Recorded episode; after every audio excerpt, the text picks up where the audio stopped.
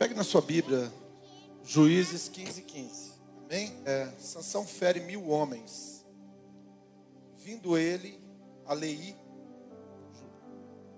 é, Juízes 15, 14.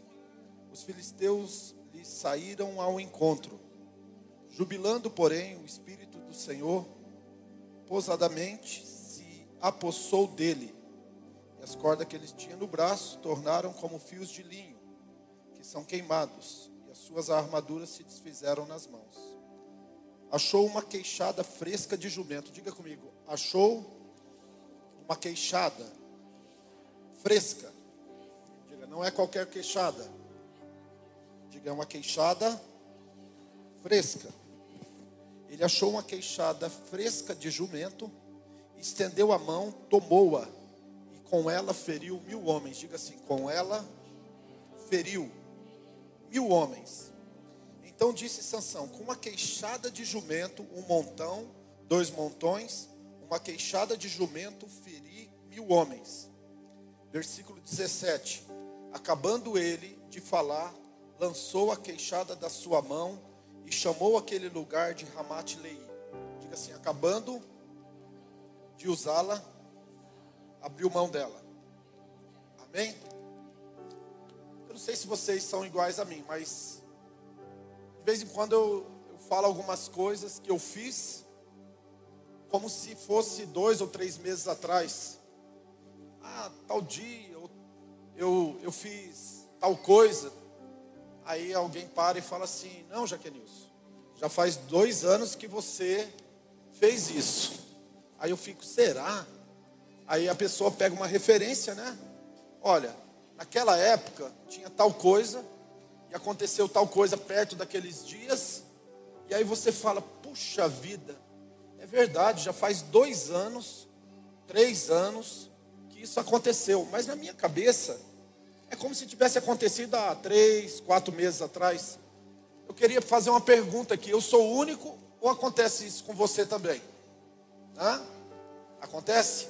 Você faz algo e fica na sua cabeça como que se tivesse acontecido há pouco tempo atrás, mas quando você vai ver, você descobre que já faz um tempão que isso aconteceu.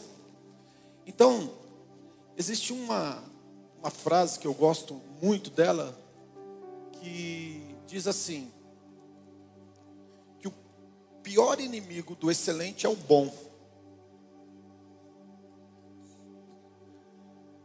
O bom é o que aconteceu ontem, mas o ótimo é o que está por vir. Mas muitas pessoas, elas vivem baseadas como que se uma coisa que ela fez ou algo que aconteceu com ela fosse a última notícia do jornal, como se fosse o jornal de hoje. E aí a pessoa começa a investigar e fala: não, não, não, não. Né? De vez em quando a minha esposa pega umas camisas minhas e fala assim: ah, essa camisa é muito velha, vamos jogar ela.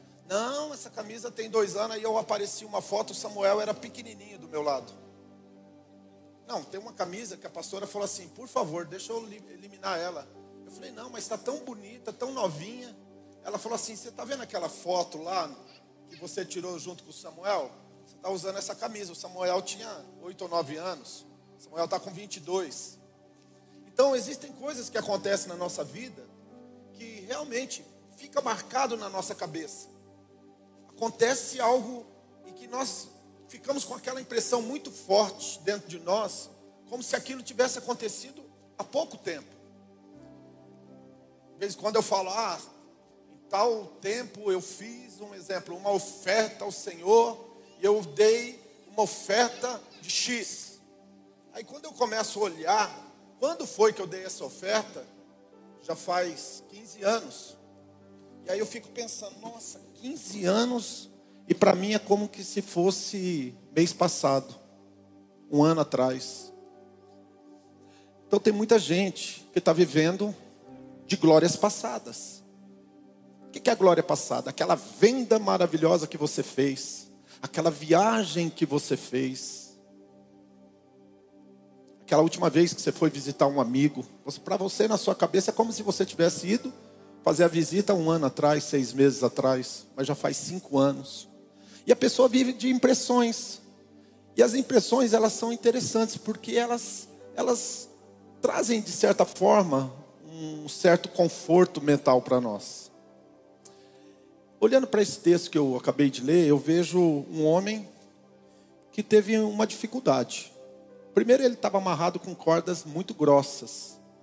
E a Bíblia diz que o Espírito de Deus veio sobre ele, se apossou dele, e ele rebentou essas cordas como fosse linha.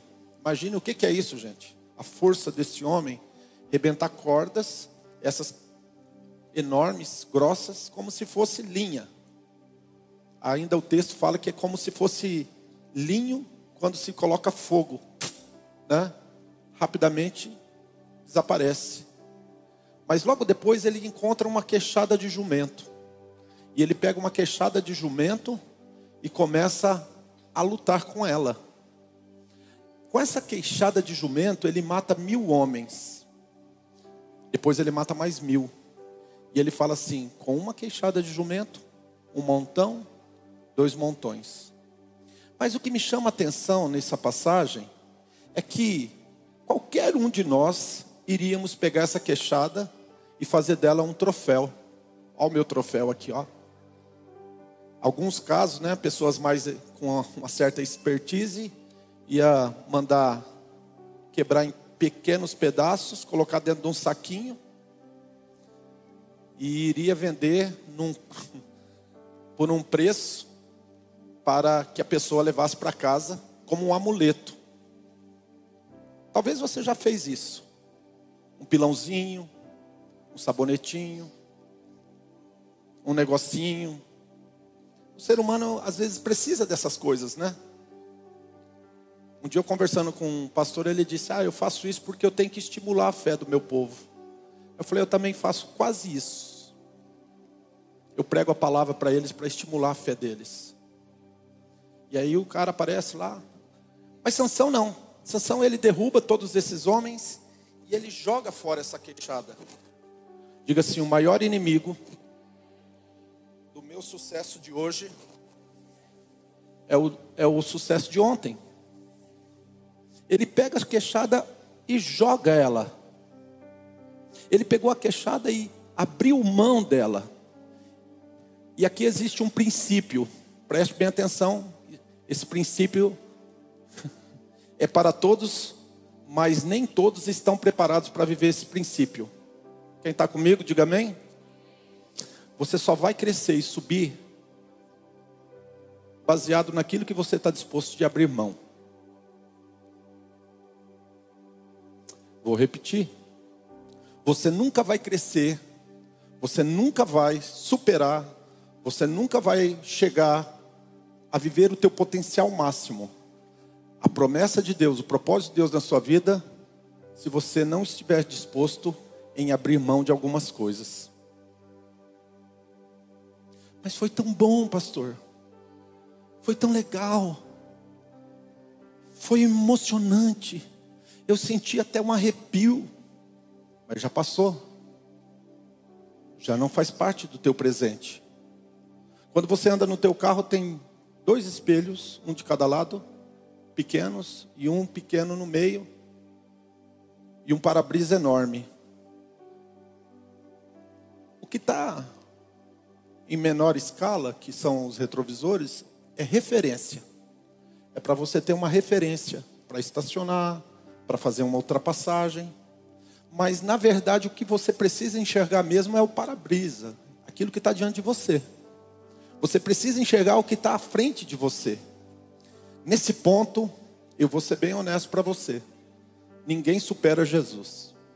E Jesus sabia onde ele ia parar. Jesus, ele, o seu ministério, tudo apontava para a sua paixão, que era a cruz. E ele não teve nenhum medo em nenhum momento de abrir mão do que era necessário para cumprir o seu propósito. Por isso, esse é um princípio espiritual. Você nunca vai crescer, você nunca vai atingir o teu potencial máximo, você nunca vai viver o propósito que Deus tem na sua vida se você ainda está negociando com o teu desígnio. Complicado, né? Imagina que você sempre tem um argumento sempre tem uma resposta. Esse self-talk que a gente tem, essa conversa interna, você, você já tem um tribunalzinho ali que você já diz sim, não, quero, não quero, vou, não vou. Você já julga a causa e já dá a sentença. Mas sabe, a vida chega a um determinado momento que nos aponta desafios e situações de adversidade que não vai dar mais para negociar. Ou a gente enfrenta, ou a gente enfrenta. Ou a gente abre mão, ou a gente não abre mão. O teu sucesso vai depender do que você está disposto em abrir mão. O apóstolo Paulo, quando ele escreve aos Filipenses, no capítulo 3, versículo 8 em diante, ele diz assim: Olha, o que para mim era lucro, refutei-o por perda. Sim, deveras refuto tudo por perda, a fim de que eu possa alcançar a Cristo e ser achado nele. Ele diz assim: O que para mim era lucro, refutei-o por perda, e as considero como esterco. Então, se você me perguntar, grosso modo, o sucesso, aquele acontecimento, ele pode contribuir para um futuro melhor, mas não é o lugar definitivo seu, não é o lugar de chegada, é o lugar de passagem. Vou repetir. Quem está comigo? Está comigo? Aquele lugar, aquele momento importante da sua vida não é o teu ponto de chegada, é um lugar de passagem. Você passou, o problema é que muitas vezes nós trocamos os retrovisores e colocamos ele para olhar para frente e o para-brisa a gente coloca para trás, a gente fica preso naquilo. Então, quando ele termina de fazer aquilo que ele deveria fazer, ele lançou fora, ele abriu mão da queixada de jumento. Serviu por um tempo, serviu para um propósito mas não é mais para agora. O apóstolo Paulo também, o mesmo que disse o que para mim era lucro, refutei por perda, sim, deveras, deveras refuto todas as coisas por perda e as considero como esterco, a fim de que possa alcançar a Cristo. Ele também escreveu um texto que eu acho maravilhoso, que ele diz assim: esquecendo-me das coisas que para trás ficam, prossigo para as que estão adiante de mim. Olha só a frase dele: esquecendo-me das coisas que para trás ficam, prossigo para as que estão adiante de mim. Vou falar mais uma frase. Quando eu falo de jogar, de abrir mão dessa queixada fresca, também pode ser uma dor que ainda está presente dentro de você. Pode ser um, uma razão, um motivo que você carrega e que de repente você tem usado isso, você tem se apoiado nisso para argumentar algumas decisões. E eu gostaria de dizer para você que muitas vezes você não avança porque você não está abrindo mão disso. Você não está liberando, a palavra aqui é liberando coisas que precisam ser liberadas. Ah, mas está me ajudando, eu estou encontrando força nisso mas está te paralisando. Às vezes é um perdão. É a queixada que está na mão. Hoje é fresca, mas amanhã. Hoje é fresca, mas amanhã. Hã? Ele pegou uma queixada fresca. Hoje é fresca. Né? Não tem odor. Mas daqui três dias, como que vai estar tá isso? Hã? Como que vai estar tá essa queixada? Vai começar Existe outra coisa que eu gostaria de deixar claro aqui nessa noite, que é a respeito do maná. O maná, ele caía todos os dias, era uma provisão. E aí então, o que, que eles tinham que fazer? Eles tinham que levantar logo antes, um pouquinho do sol nascer, e colher o maná. Eles pulavam cedo para colher o maná. E quando eles colhiam o maná, eles tinham que colher maná para um dia. Porque se ele escolhesse maná para dois dias, ele apodrecia. Se ele escolhesse maná mais do que o necessário, ele apodrecia. Outra coisa que acontecia, quando nascia o sol, logo o maná derretia, sumia. Então, existe um, um, texto na Bíblia que aqui eu quero aplicar para essa verdade, para não deixar a queixada apodrecer. Basta cada dia ser mal.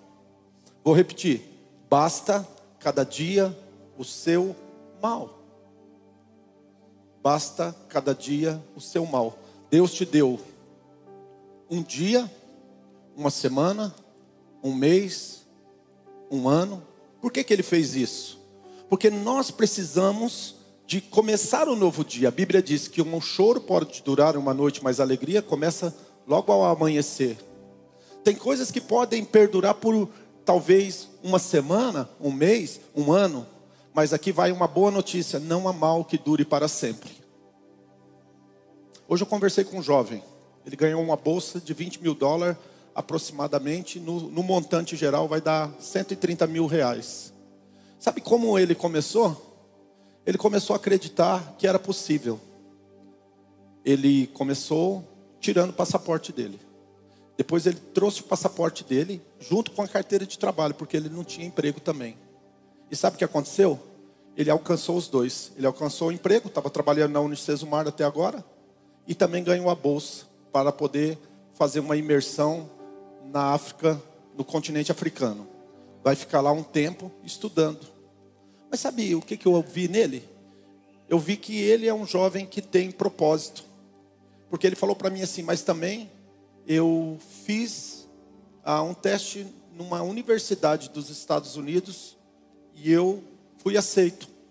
Mas eu apliquei para uma outra universidade porque eu quero uma universidade que me dá uma bolsa de estudo melhor um jovem de 19 anos. Aí você fala: é possível? Sim. Se você não viver de sucesso passado.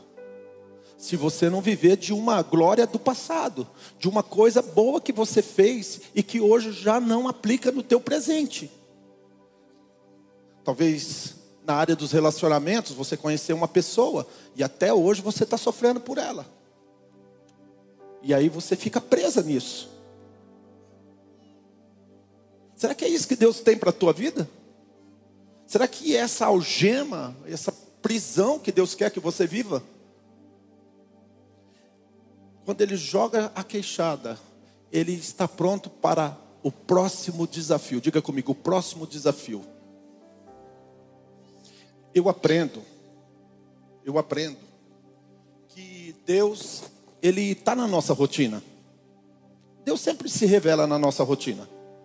Sabe, eu gosto muito da frase, inclusive que a pastora Osana usa, o Lucas que pregou esse final de semana com a gente usa. Deus se revela no ordinário, ou seja, na rotina, no dia a dia. Mas existem alguns dias que são diferentes um dos outros, sim ou não? Então, esses dias são dias de celebração, você tem que celebrar ele. Mas terminou, vamos para frente. Eu particularmente, sem nenhuma demagogia. Eu não sou uma pessoa que sou motivado por projetos. Ah, tem um projeto tal agora, eu fico todo motivado. Não, eu sou motivado independente se tem ou não projeto. Porque eu tenho um propósito. E propósito é maior do que projeto. Então quem tem propósito não vive motivado porque tem um, pro, um projeto agora, para esse momento.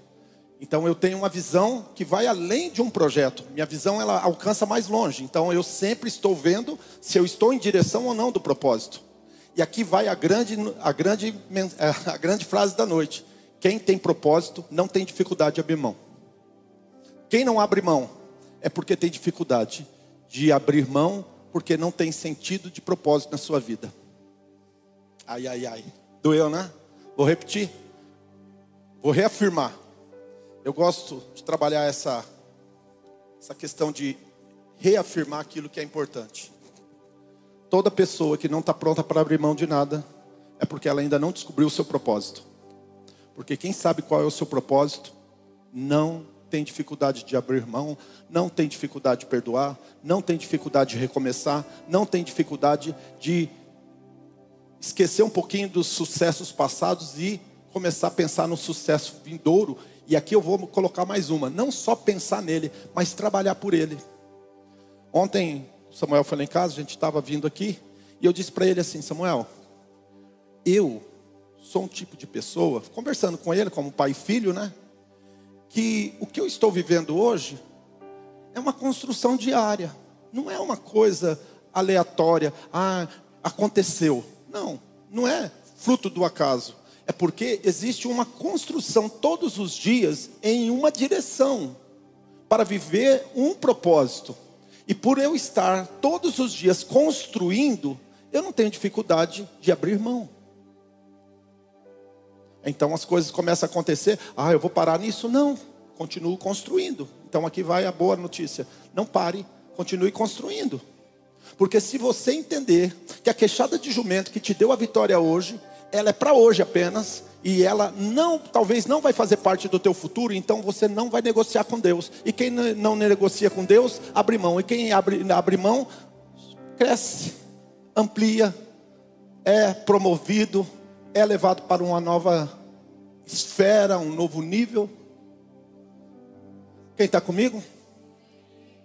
Um montão, dois montão. Agora, se Deus te pedir algo nessa noite, o que, que você está disposto em abrir mão? Essa é a pergunta que não quer calar. Se Deus estivesse pedindo algo para você hoje, o que, que você está disposto a parar de negociar com Ele? O que, que você está disposto a parar de dar desculpa para Ele? O que, que você está disposto a falar? Não, mas lá atrás o Senhor me deu uma palavra, eu, eu profetizei. Ou senão você está disposto de falar assim: a partir de agora eu vou profetizar. Deus, a Bíblia diz que Ele se renova, as misericórdias dele se renovam a cada. Ah, Deus me usou para curar uma pessoa. Amém. Glória a Deus. Mas quem você vai ser usado para curar hoje? Falar disso, eu vou orar por cura hoje. Quem está comigo? Eu não estou ouvindo glória a Deus. Ah, Deus me usou para curar. Então, quem você vai ser usado para curar hoje? Ah, eu dei uma oferta que abriu portas para mim. Que oferta você está disposto a liberar hoje? Não é amanhã e nem aquela que você deu há 10 anos atrás que você ainda fala dela. Chega dela, esquece ela. Começa a falar a próxima.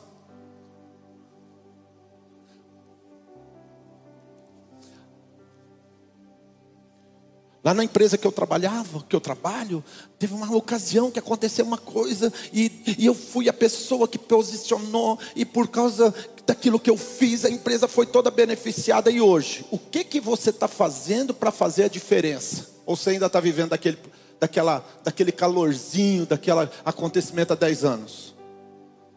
Sabe, eu vou parar por aqui, tem, eu tenho mais coisas para falar, mas eu não vou ampliar muito não, vou parar por aqui. A pergunta que não quer calar é: o que você está disposto a parar de negociar com Deus? O que, que você está disposto a dizer? Isso daqui é uma coisa que serviu para um tempo, para um propósito, para o passado. Jesus, quando chamou os discípulos, ele diz assim: aquele que vier após mim, não negar pai, mãe, irmão, fazenda, tudo, não pode ser meu discípulo. Tem que abrir mão do quê? Tudo. Quem quer ser discípulo de Jesus tem que abrir mão do quê? Tudo. Quem quer ser discípulo de Jesus tem que aprender uma verdade. Ele vai te pedir tudo. Se você está nessa coisa de viver uma vida espiritualmente falando, sadia, se você está nesse negócio de ampliar a sua visão, de viver um propósito, um sentido, um significado na sua vida, para que você possa sentir que você tem significância, então deixa eu te falar uma coisa, está na hora de você abrir. Sabe, recentemente, sexta-feira,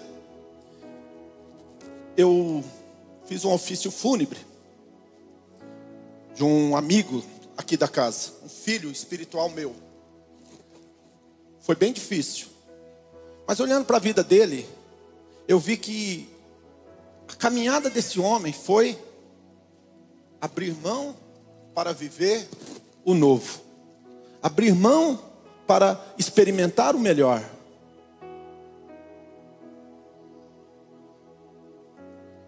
E ele foi caminhando, caminhando, e agora está com Jesus. Então a pergunta que, eu não quer, que não quer calar é: que, que você está pronto para entregar no altar? Qual é o nome da tua queixada de jumento? Coloca o um nome nela. Pastor, é o meu ex-marido. É o meu ex-emprego. Tudo é ex, né?